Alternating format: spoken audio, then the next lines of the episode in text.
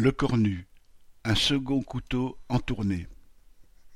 Le gouvernement français a envoyé son ministre des Armées, Le Cornu, en tournée au Proche et au Moyen-Orient du 15 au 17 novembre. Il est ainsi passé par l'Égypte, les Émirats arabes unis, l'Arabie saoudite, Israël et le Qatar.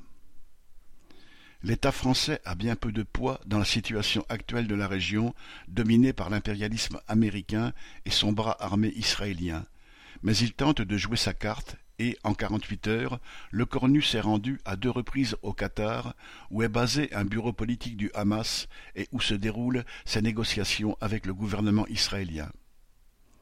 Macron a affiché son soutien aux menées guerrières de Netanyahou contre Gaza.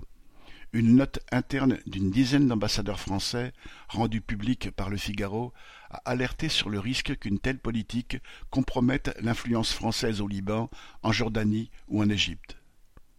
Macron veut donc ménager aussi les intérêts de sa bourgeoisie dans le monde arabe. C'est ce qui avait poussé le président de l'époque, Chirac, à refuser de participer à la guerre d'Irak en 2003, après que la France eut participé à la guerre du Golfe en 1990. En réalité, depuis 1956, quand la France et la Grande-Bretagne s'étaient alliées à Israël contre l'Égypte de Nasser et la nationalisation du canal de Suez, l'impérialisme français n'a cessé, pour protéger ses intérêts pétroliers et financiers dans la région, de naviguer entre entente avec les États arabes et appui à Israël, gendarme des grandes puissances dans la région. Loin de se soucier du sort des peuples, le gouvernement français envoie son ministre tenter de préserver ses liens avec les rois, princes et autres dirigeants de la région.